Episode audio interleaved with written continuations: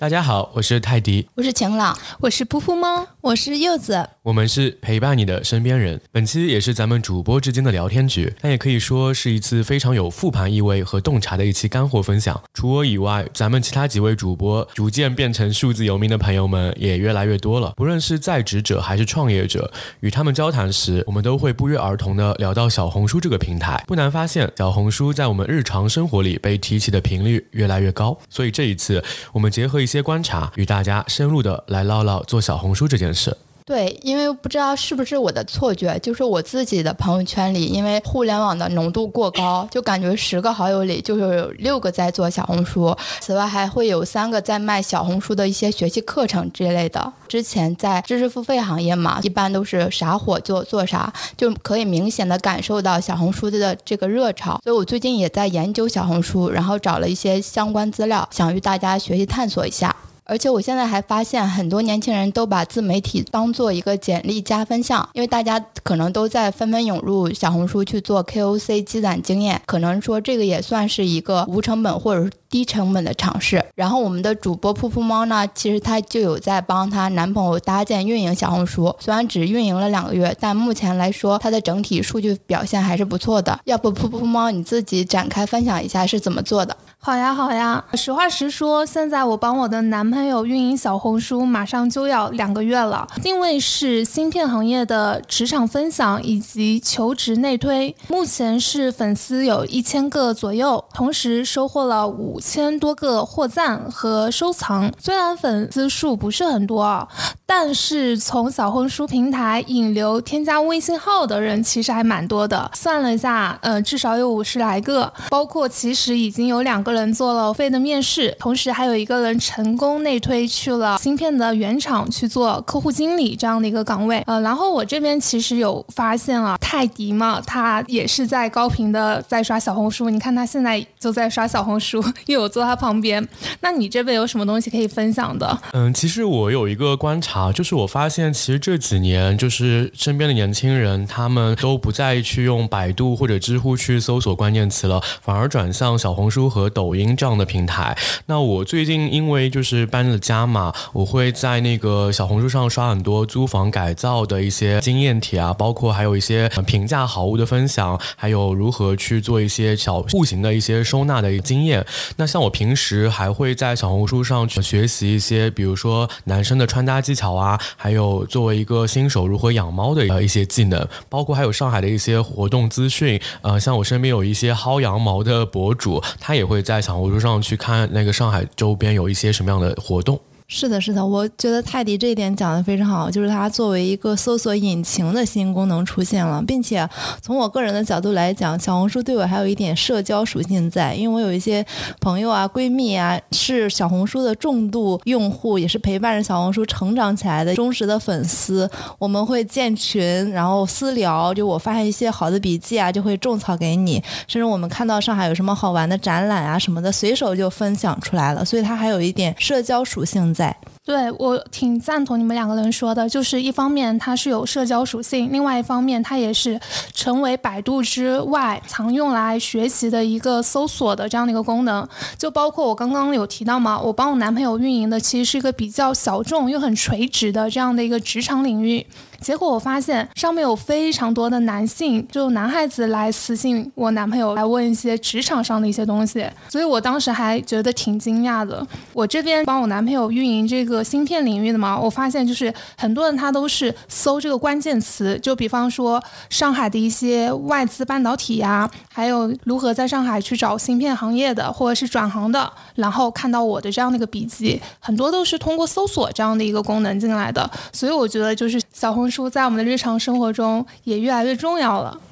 对，因为我自己也算是小红书的一个重度用户啊，我基本上每天的使用节奏的话，都是在上班那个通勤的时间，还有下班通勤时间，我都是要打开小红书去刷一些笔记的，通过他那里种草一些裙子啊，然后再去淘宝上购买。我现在不是有在关注告五人和伍佰的这个演出嘛，因为他在上海要开演唱会了，所以我就加了好多这种同号群去蹲他们的一个开票信息。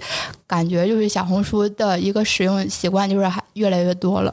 并且小红书特别好的一个点是，你像知乎，它如果去做的话，可能是一些专家，他更偏向 PGC 的内容。但是对于小红书来讲，它是自发性的，就是大家 UGC 自己去主动的去分享生活，所以它有点去拉近我们和这个博主之间的距离，就是它不是那么专业，但是我们能看到它是一个活生生的和我们有相同经历的，或者和我们有相同偏好的人。这举个例子，就是嗯，之前我闺蜜被求婚的时候，我去帮她男朋友选。花，我都要去小红书上看看人家去选花用的是什么样子，所以我觉得这个东西它真的可能一些专业性的东西也有，甚至我看到有一些帖子说，他可以在小红书上去选车衣，他会看到男生也能在这个平台上去选到自己想要的东西，那女孩子也可以选到啊，我被求婚了，然后我当时那个花束是什么样的，或者一些专业的花店它是怎么去包装的，所以我觉得它的内容宽度和广度都是有的。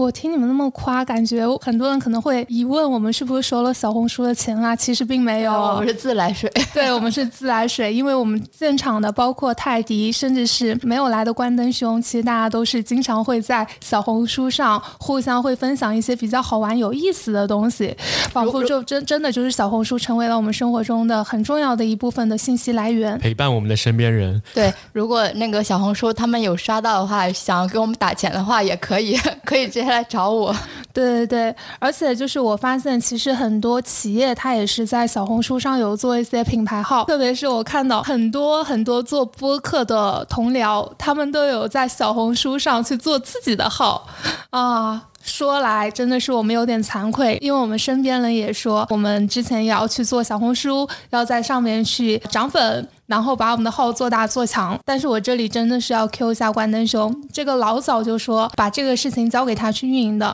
但没有想到拖延那么严重。除了拖延以外，其实我们自己也是有一点在观望的这种状态。就是我们确实学习和参考了很多很多的案例，但是我们就是还没有去行动。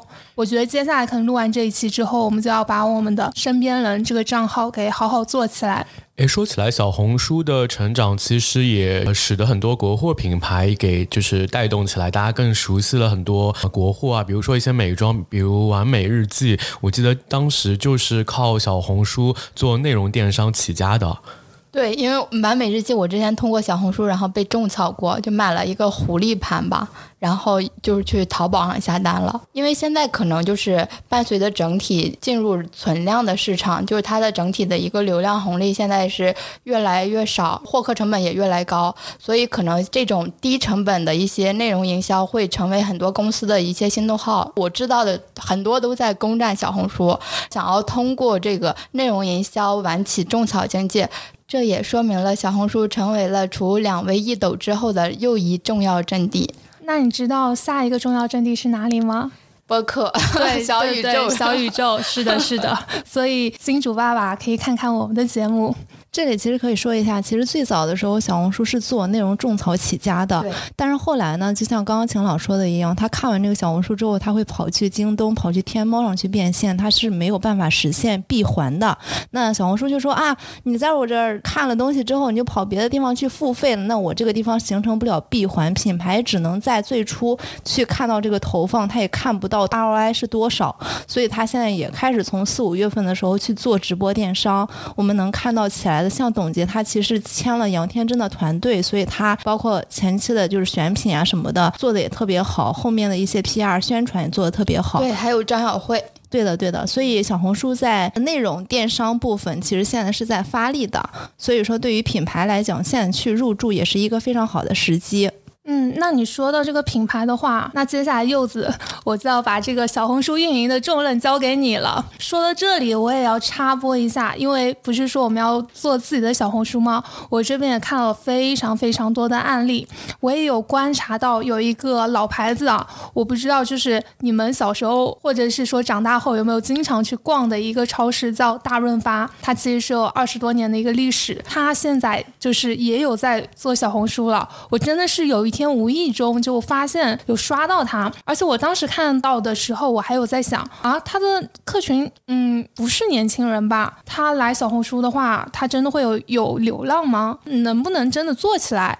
结果我深入的去研究之后，我发现它还真的就是活出圈了，而且它是实打实的活出圈。目前我看了一下，粉丝现在是有二十来万，好羡慕啊！而且它的有些点赞量还非常非常的高。嗯，但不得不提的一点就是，我觉得大润发他的小红书非常吸引我的一点就是他一直都在发福利，在发卡，我自己会时不时的忍不住要去刷一下他的一个动态，去了解到有没有什么好的羊毛可以捞一捞的。所以我想考考你们，你们对大润发的一个初始印象是什么样的呀？我对大润发的初始印象可能是来了上海之后接触的。我我对他的印象就是线下的商超，我比较喜欢去逛超市，就是推着购物车买东西。但我没想到他们现在也有在做这种线上的这种自媒体。哎，你们北方那边没有大润发吗？北方那边没有关注到是大润发哎，我们都是一些比如说个人类的一些那个超市会比较多，就连锁的类可能比较少，也可能是我们内蒙比较偏了。嗯，那柚子山东那边有大润发吗？山东有的，山东有的，北方还是有的。最早的时候我就接触过大润发，但是后面广为流传的不是那句话嘛？我在大润发杀了十年的鱼，我的心早已经冷了，大概是这样的一句宣传词比较出圈。嗯，好吧，因为是大润发在二线城市其实会更多的，像什么南昌啊，我们那边小连二线城市都不算。嗯，那泰迪，你家附近应该有大润发吧？因为我以前住北蔡的时候，就是爷爷奶奶那个年代，就是他们会去超市比价。像我奶奶那时候，不仅会去菜市场，她会去什么易买得、大润发、什么嘉德利啊，各种就比价，然后去告诉周围的邻居哪里买菜是最便宜的。这是我对大润发最最早的印象。那个时候好像还有班车接送吧？我的初始印象就是应该是一些中老年人比较喜欢去逛这样的一个线下超市，所以我觉得。它跟我们现在小红书上的一些年轻人群体，其中是有这样的一个很大的一个 gap 的，所以我当时就觉得很好奇啊，为什么有那么多年轻人会在小红书上去关注大润发，而且是他的粉丝数有二十万，他比很多很多签了 MCN 的一些小网红的粉丝数量还要高，所以这才是让我觉得最震惊的一点。我自己可能是有在做 marketing 啊，还有做一些低巨头的一些朋友有交流过。他们自己公司的一些领导，就是也会要求他们去运营他们公司的一个小红书，但是后来会发现没有预算，老板想让他们就是空手套白狼嘛，就让他们自己去做东西，就有点让我想到了前段时间很火的一个《西游记》的片段，就是想要让小妖精去把唐僧给除掉，真的就很搞笑，让我想到了之前有个说你给我做出了一个淘宝类似淘宝出来，就有个程序员接收到了这个任务。对，就是领导跟他发了消息，他说我希望你能够做出像京东、淘宝那样的一个电商出来。对，所以就感觉领导给能够给你的支持和给你提的要求是不匹配的，所以我觉得他们能做的就是二十万粉丝，感觉还是蛮厉害的。嗯，说到这个，我回想到就是二零一四年那时候新媒体刚刚出现，大家做公众号的时候，那时候其实十万加还是挺容易的。但是到了什么二二零一七年、一八年。就也很多传统的一些公司，他们也想去做自己的公众号嘛。老板就是会大手一挥说啊，你谁谁谁给我去做一个十万加的爆款，但是就一问预算没有钱。对，很多是这种的。所以我最近看到就是有个人，他老板也给提了需求，就是需要他们那个公众号涨粉应该是十万吧。比较聪明一点是他分拆做了矩阵号，五个账号，然后每个账号两万，那就能达成目标了。所以很聪明。整个互联网平台就从就是增量的时代变成了存量的时代嘛，相比来说做流流量会比较困难。但是很多企业他们想做小红书，感觉更多的是跟风，觉得嗯别人吃到了红利，我也想去吃红利。他们看到有些企业做得好，自己也想做，但是当时作为一个新的平台又不是很重视，那他们可能觉得随便找一个会发朋友圈、会拍照的人就可以了，并且把这个部分外包出去，那就是想要增粉很快，点赞收藏要很多。但是其实他们往往很多数据是刷的，那久而久之会发现你的互动看上去很多，但其实评论很少，那都是很多没有营养的一些效果吧。这个我可以发言，因为我之前在雀巢实习的时候，就是对接小红书电商啊，就是乱七八糟投流的，都是我这一个实习生来对接的。好厉害啊，感觉。雀巢五百强，啊过去了，过去了。但是呢，当时其实是二零年嘛，那年我还在学校的时候去实习的嘛。那会儿其实小红书，说实话，发展还没有现在这么完善，那内容生态上还没有做的这么完整。所以当时去找一些 KOC 和 KOL 去投流那个广告笔记的时候，我印象最深的其实是后台的审核，就是违禁词啊什么的，我们比较注意的这些。但是我们当时讲实话，不是特别注重 KOC 它的带货能力能有多少。像我刚刚提到的，其实它当时是不能带来任何的转化的。小红书内部的电商也没有做的特别完善，所以它只起到一个种草的环节。那么种草呢，第三方的广告公司它是会刷一些虚假数据的，就像刚刚泰迪提到这些。我们去投完这个流之后，验收它的结果的时候，它的点赞和收藏，你一看就知道那些是僵尸粉，评论也都是刷出来的，那个东西就很假。但是我讲实话，当时的一个整个业态就是这样去选择的，所以养活了一大批的广告商和靠小红书起家的。那刚刚提到的完美日记，它他真的是第一波成了小红书的快传的人，三年实现了一个百亿的市值，真的是业内也是后面也拿他作为一个小红书的范例去讲。所以这个真的是前期如果能投入好的话，也不知道现在我的前司后不后悔啊。然后我刚刚看了一下他们的目前哈有一个账号的粉丝才三万，所以比起我们这个今天提到的大润发，我觉得大润发还是会有很多可以学习的、可圈可点的地方的。是的，但是往往其实很多市场部的甲方的 leader，他们只是为了完成任务，不是说我想要把这个品牌真的带起来，我真的很持续的去运作。那乙方可能也就是配合甲方去完成这样的一个效果。那么从数据上看，可能啊你好我好大家都好，但其实对于品牌的一个长期的发展来说是很有问题的。因为也没有把小红书作为一个主要的阵地来运营吧，并且也没有放专人的去管。你像我刚刚提到了，我说什么乱七八糟的投流都是我在跟，那我肯定也不会把小红书这个东西当做一个最主要能产生收益的地方。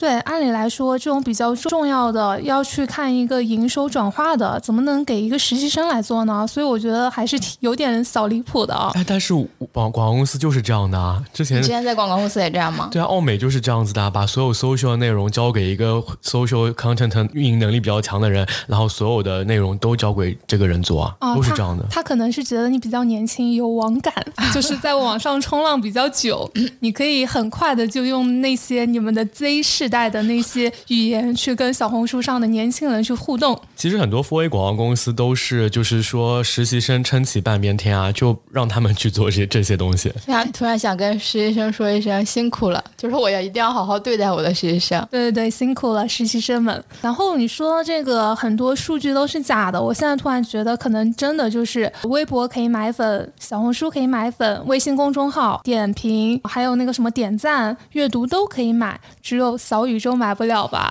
但凡能买一点的话，我也要给我们的节目刷到十万加。对我这时候又想回到回去讲一下大润发那二十万的粉丝啊。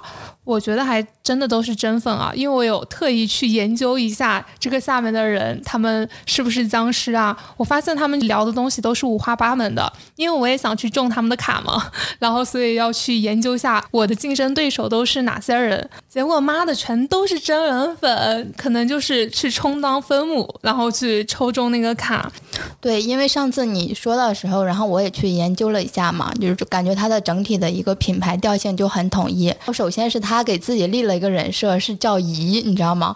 就感觉你在这种年轻的网上冲浪，就有点土味儿在。就可能他是想要拉近跟大家的一个距离感吧，比较符合他开了二十多年超市的给人的这种印象。然后这种又有联系又有一些冲突的对立，可能就会促使他们在小红书上已经火速出圈。你说的姨这个点的话，其实我有点想说，做这个大润发的人，这个姨她一定是一个 ENFJ。因为 ENFJ 就像一个老妈子一样的去对人，对对，就很像你。对我感觉 你就是那个姨，知道吗？我也是那个姨，因为我也是 ENFJ，所以我看到这个大润发时候，我就觉得特别有亲切感。它上面的东西真的都普遍还蛮接地气的，基本上没有什么很高大上的图，就很符合我们普通人的日常。你可以看到这里还有个什么海带怎么卖，是直接是一个模特身上就。穿了海带制成的衣服，又接地气又很普通的搞笑，然后就感觉很实用，一边吃一边作为展示。哎，我看到他那个移的人设还有那个认错的文案，说呃移错了，因姨最近埋头耕地，没想到水果的同事今年精简优化供应链路，实现了冬枣全自采。姨中午在地里睡大觉的时候，他们直接机械化筛选、规格分类、贴标、直送门店，巴拉巴拉巴拉。然后说因为姨不小心。括号故意忘记参加周会，而根本不知道要宣传。现在大润发的冬枣销售很不错，因为姨的疏忽，深深伤害了大润发每一颗冬枣的心。特此专门向大润发冬枣道歉，请各位广而告之，奔走相告。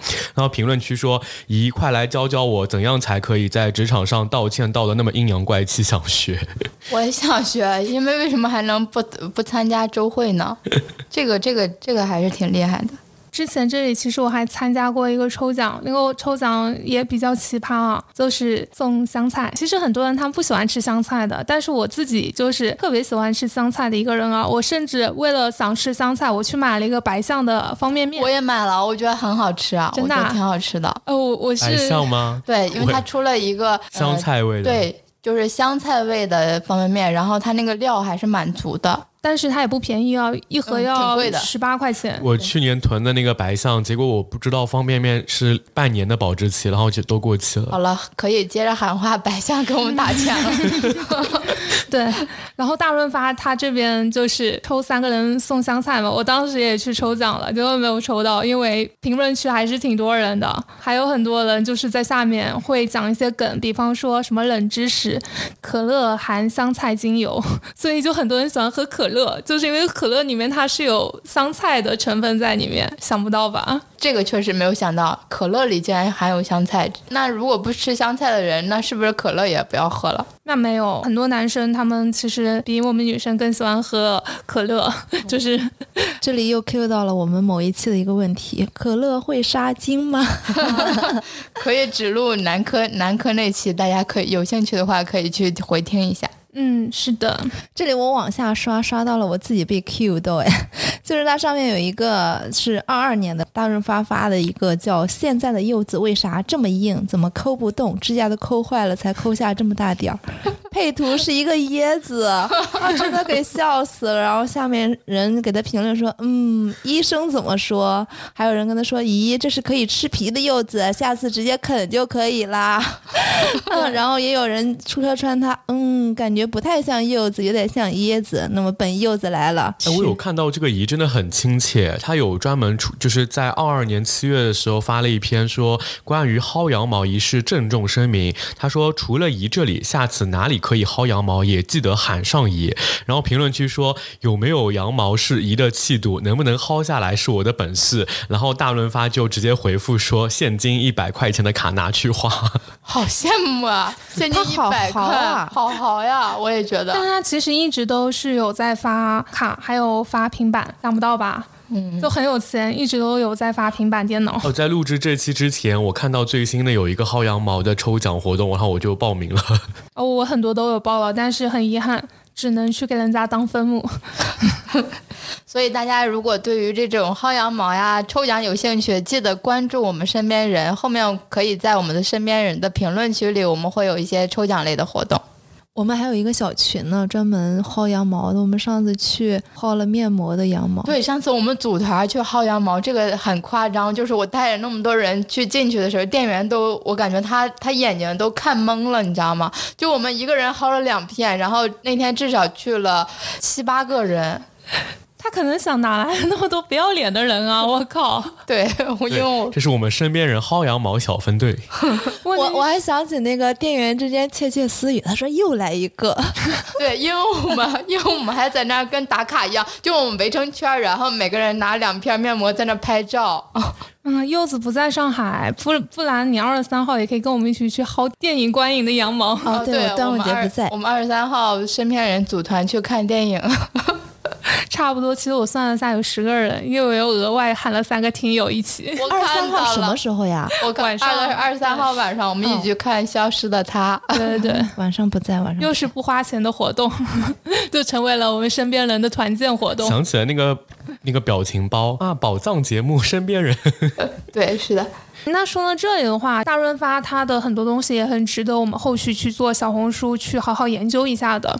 而且感觉就是大润发他们也比较会结合热点，就是什么火去结合什么。比如说像高启强，因为之前他不是有一个老莫我想吃鱼了，然后他们就会结合高启强这个，然后去发一个文章，然后还会有一些比比如说现在比较火那个网红青蛙的人偶探店，这个其实我当时是想给自己买一套的，但在最开始火的时候，我看上网看八百多块钱，我没有忍心。现在应该降价了，现在便宜了，现在，批量了。我周末。去吃饭，我看到了有十几只那个蛙呢。你不是说还有只蛙很瘦吗？对呀，有只蛙泄气了。我有，我是刚好有刷到那个青蛙，然后他就还配了标题说知名网红来逛大润发，呱呱呱。而且我很觉得很有趣的一点是，他们的那个评论区都好有意思啊。比如说刚刚提到那个就是呱呱呱的这一条，底下的第一条评论说水产区有牛蛙卖吧，带他去看看。你说的那个刮刮，这个好残忍啊！突然感觉，我曾经也在下面刮过，不好意思。大润发其实现在发展蛮好的，他一直在不断的开新店。我看到他最新的一个就是开新店，还让大家猜那个地区，然后他画了一根葱，画了一只鹅，评论区就说大葱是山东，哦，那个不是鹅，那个是鸭子，说鸭子是南京，觉得还蛮有趣的。然后我往那个后面去翻了一下，他在做那个本土化的时候，比如说开到那个四川，开到成都那边，他还专门请了一个人去扮演张飞，在那边做互动，就感觉还蛮亲切的。对啊，我感觉我还是呼吁，就是如果有大润发的人，欢迎联系我。我感觉咱们这期分享本本来是一期案例分享，结果都变成了他们的软广，快给我们打钱吧。对，就是主要是今天时间也有限嘛，不然我还想多分享几个美妆品牌的。但我觉得我们的节目其实跟美妆之间的 gap 也是挺大的，不然我觉得可以去拉一拉像花西子他们的，也还蛮不错的。这个我也认识，但是我觉得他们应该要首先去联系美妆内行人吧，可能跟我们身边人关系也不是很大。我们身边人很多女性粉丝，好吗？我这里往下刷，刷到了一个大润发的另外一个帖子。他说，如果你在五二零当天位移五百二十块，那么姨会在五月二十一号让你知道姨是怎么把这笔钱花完的。我觉得这个甚至能够用到我们平时的段子里和平时的节日里面，也是一个比较俏皮的梗，还挺有意思的。我感觉这个段子马上就要被谐音梗研究所超过去了，然后变成下一个脱口秀里面的一个段子。对，是的。对，我觉得上面运营的人真的很会玩梗，很有网感。对，很有网感，就是内容从业者又很羡慕，就是 希望我们后面也能够这么生趣有有互动。主要是要想办法把这个人挖过来，然后做我们的一个内容选题的这样的一个。我接下这个任务了，我去，我负责，我去 去捞人。所以我觉得这个账号真的是活人运营，活人在承接，也有活人在评论，就还蛮好的，属于比较良好的一个生态。对，关键是我还看到有粉丝给大润发这个姨专门做了一幅画，就什么时候我们的那个身边人的听友能给我们做一个，我我也会觉得很开心。然后他们就是发了一个小红书去感谢了这个粉丝。你说的那个姨的画在哪呀？能给我看一下吗？就说姨，我给你画了幅画，不过有点不好看，然后见谅水平不高。然后他给他看了，就是大润发，然后有一条鱼那种的啊，好羡慕啊！他们的对，就很像小时候的那种手抄报。对，所以我如果我们身边人有这个有这类粉丝的话，也欢迎给我们画画。他这个也融了大润发最出圈的那个梗嘛，就是鲨鱼的那个梗，是吧？对，因为大家比较有记忆点。当时我觉得这个真的做这个营销的人也也挺厉害的。我对大润发最早的就这种感觉就是，我们小的时候不是周润发很有名吗？我们就老觉得那个大润发是不是去蹭人家周润发的热点啊？然后所以叫大润发。会感觉比较有亲和力，知名度也会比较高一点。我关注了这个大润发之后，我发现他还给我给我推送那个小润发。哦，你说小润发我知道。哦，泰迪不知道小润发是什么？我当然知。道，我有看，我有刷到过，那你在上海有看到过小润发吗？还真没有哎。有那当然啊，因为他就不在上海呀。我也没有见过小润发，无论我在上海还是在山东的时候都没见过。所以你是不是觉得小润发就是一个盗版的大润发呀？其实是大润发旗下的是吗？对对对，它其实是在江苏南通那边，它其实就有点像是盒马，我们都比较熟悉了。然后盒马下面有一个盒小马嘛，大润发它下面的这个小润发也可以算是大润发孵化的一个迷你店，也是他们跟盒马去联合推出的这样的一个迭代型的一个生鲜超市。这个小润发我们目前没有看到，但是我相信很快也会延伸到上海过来，特别是我们浦东那边郊区的地方，特别需要小润发。对，感觉他们的产业链都好强呀！我也希望我们的，如果身边人以后我们要是能做实体也更好了。哎，你说到这个就是小润发呀，就是我看到这里，我去刷大润发的小红书，我看到下面有好多人就说以为小润发是抄袭的，然后说对不起小润发，我误会你了。我觉得这个还挺搞笑的，就是大润发他作为一个正主，他直接去评论各路的粉丝，告诉他们，嗯，这个其实是他们的亲生儿子。天啊，这就是先富带后富吗？感觉像是。对对对，小润发都是他的崽子们。然后我还看了一个特别搞笑的，可能是一个粉丝他自己发的，就是说大润发、小润发的连续剧太搞笑了。第一集是资深之谊，第二集是豪门之子，第三集就变成了争风吃醋，第四集就重获新生。真的是，如果我是嗯大润发的市场部的人的话，我会感觉我好感谢这些野生粉丝，嗯，能够给我们带来那么多话题和流量。对，也呼吁我们身边人的粉丝，然后有什么问题的话，也可以就是加我的微信跟我私聊，或者是评论区反馈。嗯，但我不知道我们的听友里面有没有专门做小红书运营的朋友，也希望你们给我们支支招，因为我感觉如果我们就纯发我们的节目的一些宣传的话，我们会感觉太干了。就是我们还是希望加一些有趣的互动的，能够给大家带来一些笑料和有价值的东西。嗯，我感觉那样子才是我们想做小红书的一个初心。另外还要给大家稍稍的预乐一下，就是下周我们还会同步推出我们的另外一档节目，叫做《带薪摸鱼》。我们现在的 slogan 也变成了顺风顺水顺财神，有钱有闲身边人。嗯，身边人大家一起带薪摸鱼，我们也在打造我们的矩阵号了，好开心啊！对是的，是的。通过大润发例子，感觉做内容还是要融入真实经历。大家也喜欢这样有缺点又平易近人的这样的一个普通人的人设。通过这种普通人的定位，拉近距离，也会感觉亲切，还会有记忆点。也希望大家也更喜欢我们身边人节目。那本期内容就聊到这里。如果大家对我们这期节目很感兴趣，欢迎大家评论、转发、点赞和收藏。也祝大家顺风顺水、顺财神，有钱有闲身边人。下期再见。